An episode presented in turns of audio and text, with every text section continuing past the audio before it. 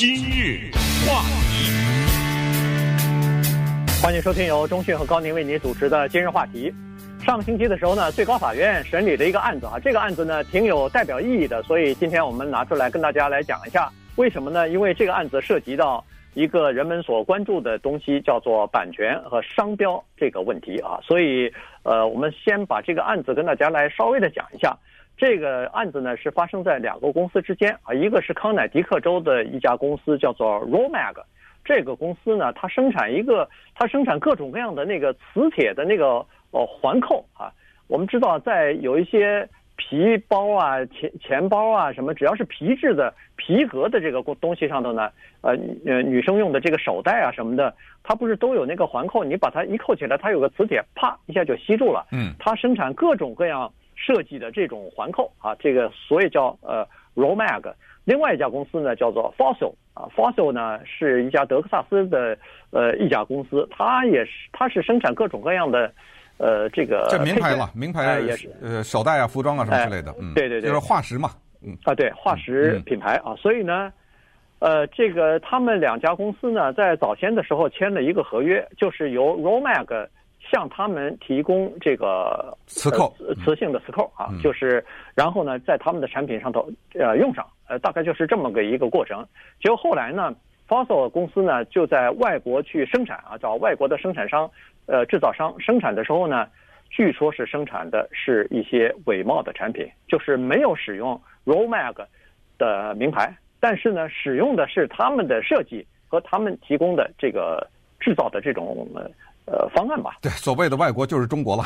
啊，对啊，他他们的那个他们的那个包呢，在中国生产，一直来从二零零二年两家公司签约，就是一直用的 Romag 的磁扣。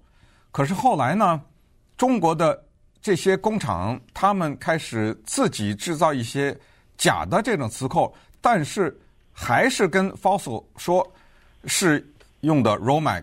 所以这就是这个诉讼它有趣的地方，可以说是这个诉讼最值得注意的地方，就是化石这一家时装公司，当诉讼发生的时候，他两手一摊，他说：“对不起，我不知道，呃，我不知道他们是这样做的。”所以这就是为什么在上个礼拜的裁决以九比零做出来的裁决，谁败诉特别的有意义。最后是化石公司败诉，因为当 Romac 发现，你想想，当中国用假的的时候，那他的订单就少了嘛，是不是肯定的嘛？对不对？人家那边是假的，已经，你这边一块钱一个，我瞎说了，那人那边两毛钱一个，当然要两毛钱的嘛。但是我收你还收你一块钱嘛，对不对？这里面就可赚的利润就大了。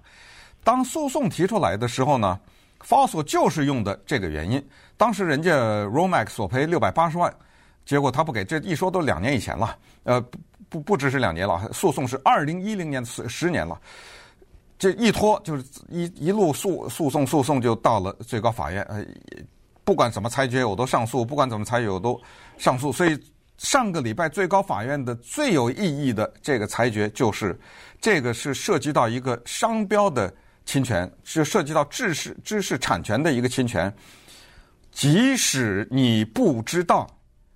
你依然要赔偿，也就是说，不知道不是理由。你知道这个它的重大的意义就在这个地方。尽管这个消息不是太引人注目，在上个礼拜的报道的时候，但实际上它的意义非常重大。就是说，在这个过程当中，中国的工厂它违背了，不管是合约也好，或者知识产权也好，那是你的事儿，你去找他去。但是你你说你不知道不行，你得赔人家 Romag。这就是这个裁决的意义。对，呃，这个裁决呢，在中，在这个美国，这还是第一次呢啊。嗯、这个以前他的判例呢是说你必须要知情，所以才构成侵权。但是现在不知情也构成这个侵权了啊。所以这个挺有意思的，因为下级法院呃判决的是六百八十万，尽管他们知道其实侵权造成的损害没有那么多啊，大概只有百分之一左右。但是他说这个是你呃无情的违反这个商标法等等，所以呢呃判罚你这样重。但是上诉的巡回法院认为说不行，不能有这么重的惩罚。原因是人这家公司 Fossil 这家公司明确说了，他说他不知道啊，那动机没有的话，这怎么可能造成伤害呢？所以不行啊。结果上诉法院驳回，可是最高法院再次把上诉法院驳回，嗯，维维持这个最低法就是低级法院的一个原判。那这样一来的话，这个 Fossil 就等于是要要赔这个六百八十万了。所以呢，这个呢就引申出来一个东西，就是知识产权的问题。知识产权实际上是无所不在的。你这个写了一首歌，你写了一封信，你拍了一张照片，呃，包括我们今日话题这节目，呃，这都是创造了一个产权，就看你要不要进行这种保护。如果你不是知识产权律师的话，你说实话都不知道什么叫做专利啊，什么叫做商标啊，什么叫做。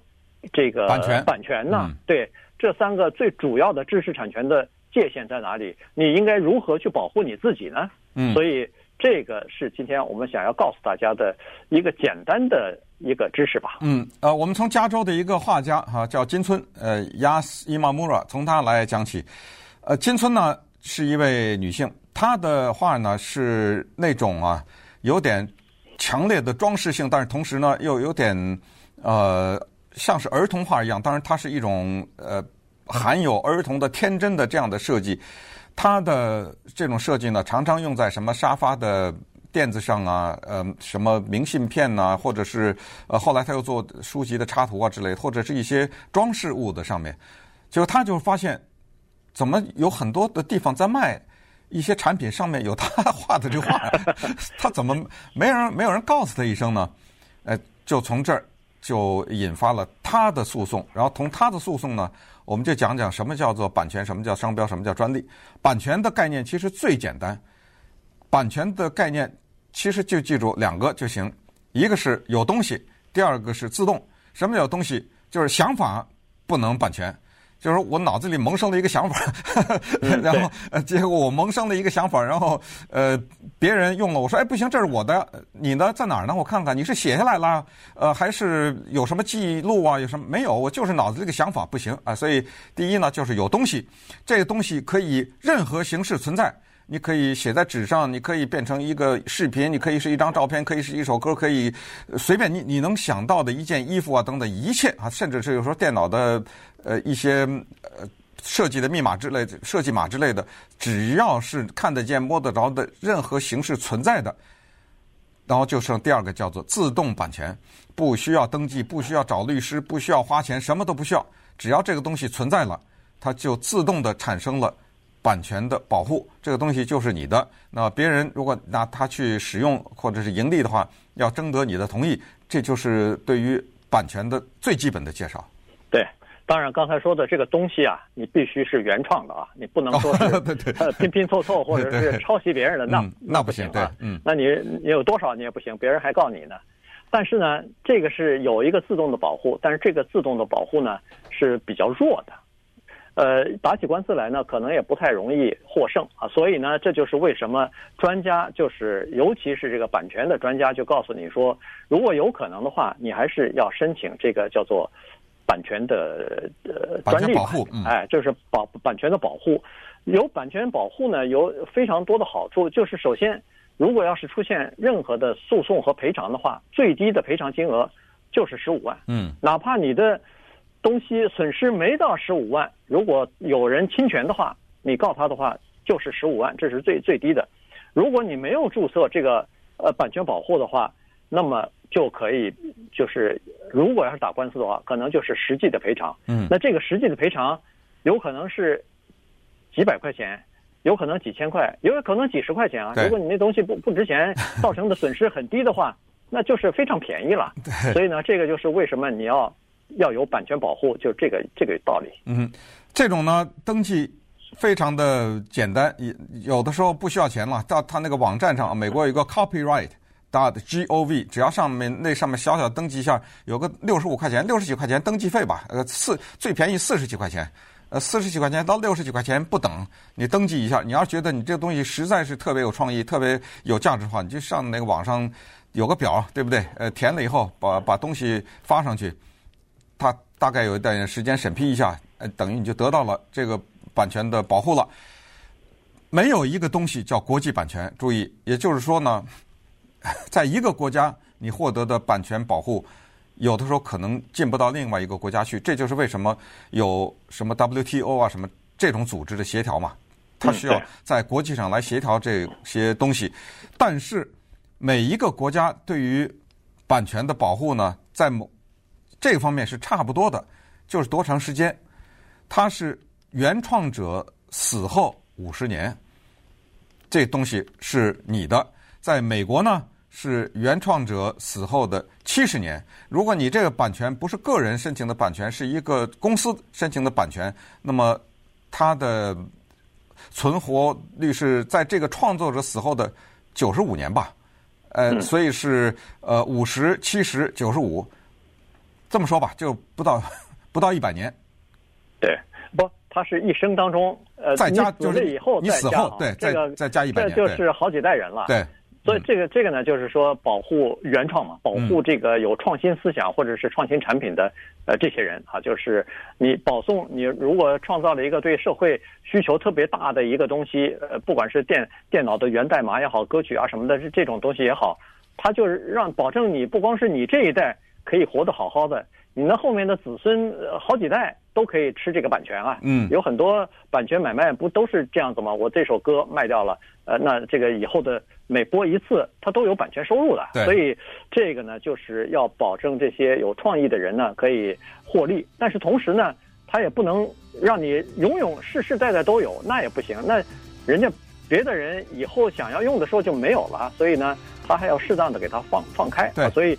这个呢是版权，版权保护时间比较长，但是专利保护呢，呃就没有这么长了。稍待会儿，我们待会儿看看这个商标和商利，呃专利。话题，欢迎继续收听由中讯和高宁为你主持的今日话题。今天跟大家讲的呢是通过最高法院的一个判例啊，我们来跟大家聊一下知识产权啊。这里头主要谈的是三部分，一个。是刚才说的这个，呃，叫做版权哈，一个是商标，还有个就是专利。说到商标啊，实际上人们最能想起来的，比如说是麦当劳啊、可口可乐啊、苹果啊，呃，这些就是属于商标了哈。这个是非常典型的商标。它商标的保护的意思呢，就是商标它主要是保护企业之间的差异的，这是商业目的的。就是我说我是麦当劳，那你其他的。这个汉堡店，呃，各种各样的都会有，但是你不能叫我这个名字，因为人们知道我这儿是卖汉堡的，呃，所以呢，你那个酒店有各种各样的，但是只有一个 Holiday Inn，只有一个 Four Seasons，这个咖啡店也是到处都有，可是只有一个 Starbucks，所以这个就是这个商标，呃，它主要是这个让人们清楚的知道这个产品的这个和这个行业之间的差异，可是你说。呃，如果一个 Delta 航空公司，我我也我在路上也看得到，说 Delta 牙科诊所，那 Delta 航空公司会不会告他呢？不会，原因是它不会造成人们的困惑，人们不会去到这个 Delta 牙科诊所去订机票、去 坐飞机去，嗯，嗯，这就是明显的差别。就是说，如果不是一个行业的话，你是可以用相同的那个名字的。嗯，当然人们会说，哎呦。那这样的话，咱们过去古代都说有什么三百六十行，现在还不得几千个行业啊？这个怎么商标局怎么界定啊？哎，这里面有一个特别有趣的事实，就是在商标局它行业的分类四十五类，对，呃，它呃这一下就坏了啊，因为它分类越小，你那侵权的可能性就越大，对，知道吧？哎，就是说他把一大堆。看似有点关系，又没什么，全全分为一类。当他把这一大堆都分为一类的时候，那就不能用同样的名字。你比如说迪士尼，可以可以说的，你用迪士尼牙科都不行，我觉得，我可可能都不行啊。呃，我是不知道了。就是说，因为它在这个里面，你你要看它这个分类啊，你要看它是怎么一个呃分类的。还有，不光是名字，还有标志。麦当劳呢是一个黄色的。英文字母 M，嗯，如果说我有一个快餐店叫 A B C，瞎说了啊，没问题啊 A B C，可是我用的是一个黄色的拱门的那个，那也不行，绝对的没可能。那于是就引发了大家最近都了解的一些诉讼，呃，什么用李小龙的肖像啦，用什么熊猫的肖像啦。我们知道熊猫啊、长城啊这些东西，它不能说你用了别人都不能用，那不得了了，那那就范围就太大了。所以，于是就这里面的诉讼就产生在你可以用到什么程度。我相信你是用熊猫做名字做餐厅，然后另外一个人用熊猫做名字卖水龙头，肯定没事吧？对不对？对，对，所以诉讼就在于。我的名字跟你不一样，但是我这个设计上画的跟那个熊猫，反正你知道，它就是有时候擦点边儿，你知道吗？是。像李小龙之前的那个大型的诉讼也是这个问题，就是用的所谓的肖像权。呃，还有就是你看啊，名字、肖像就是设计，还有就还有一个口号呢，对不对？啊，对。你像 Nike，它有一个什么 Just Do It，对不对？然后呃，麦当劳的那个是 I'm Loving It 等等，呃，这种口号你其他的。都跟麦当劳都都跟麦当劳不一样，我就用一口号，我卖鞋可不可以？对不对？我卖鞋，我也说 I'm loving it，可能不行啊。对，对不对？这口号人家就有商标注册了，嗯，所以呢，这个你就没办法了。你说商标是多长时间呢？永远，永远。嗯，但是你得你得续。对，嗯，不，你只要是这个商业还在经营，对，嗯，这个商标就是他的，你就不能再再碰了，对吧？所以你卖，嗯，你卖什么汽水都可以。但是别叫可口可乐就行了，别叫什么 Pepsi 这这种东西你就不能叫了啊。所以这个是有意思的。那么还有一个东西呢，就是专利了。这个专利啊，它就不太一样，因为它主要是发明和这个发现了。这个呢，有很多科技的成分在里头，有很多知识在里头，所以呢，而且之前投资很大的。哎，对，之前投资很大，所以呢。呃，这个专利的保护呢，它是这样子，它就是要有找到一个平衡，一是要鼓励人们的发明和创造，要鼓励，因为通过这些发明和创造呢，让人类和科学又更近了一步，让人类又就比如说生活更方便了一些，所以呢，它既要保护这些人，要给他们一些赚钱的机会，让他们盈利，这样他才有干劲儿去去发明去嘛，但同时也不能保护的太久了，这样的话，老百姓。受益的时间就太太拖后了。啊，所以呢，它基本上，你比如说最最常见的，在美国咱们大大家都知道，就是这个呃制药公司，它发明一个一个的新药推出来，但是这些新药一开始出来的时候叫 brand name，这叫专利保护的，别的药厂都不能用的，但是它这个专利在美国二十年，二十年过后，这个专利就等于公开了，他把这个配方就要告诉其他的呃公司，所以这个。呃，什么不是非专利的非名牌药物出来以后，价钱就会大大的降低嘛？嗯，呃，在二零一九年年底的时候，我们两个做的那一期节目说，二零二零年伟哥到期，对啊，就就是这样啊，也就是说，二零二零年就是二十年了呀，你知道，这真的是不得了。呃，其实他不公布配方也无所谓，也就是说，别人也有类似的，但是你。类似的你不能出啊，对不对？就是说你，呃，如果是完全跟他一样的话，不行啊，对不对？所以那些叫什么 generic，对不对？generic 啊，就是就是，其实嗯，差不多了哈，大概意思。就但但是你还是不能叫他的名字啊！当然当然，那是对，就你只能说是，那永远不能叫副牌，你只能说是他的副牌产品。对你你你起个别的名字可以啊，对你永远不能叫这个名字。好，那么说到专利呢，这里面就有些有趣味的东西，还是那句话。专利不能去申请一个想法。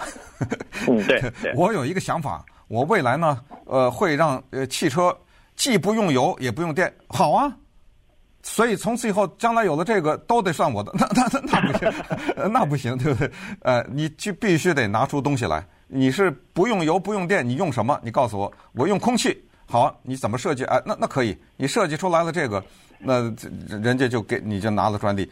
还有就是说。他这个更残酷的这个叫做先到为主，先到先得。嗯，也就是说，人类的很多的伟大的发明发现呢，都是一个时间问题。你今天不发现，或者今天你没不没世界上没有牛顿，早晚人类会知道地心引力这回事儿。呃，没有富兰克林也能发明什么，也能知道什么炉子啊、眼镜啊，就是一系列的这些东西，就是一个先后的问题。那么它残酷的。那一点就是，如果你有什么，比如发明的话，你立刻去 找去专利局登记，这可能需要找律师了啊，要花点钱。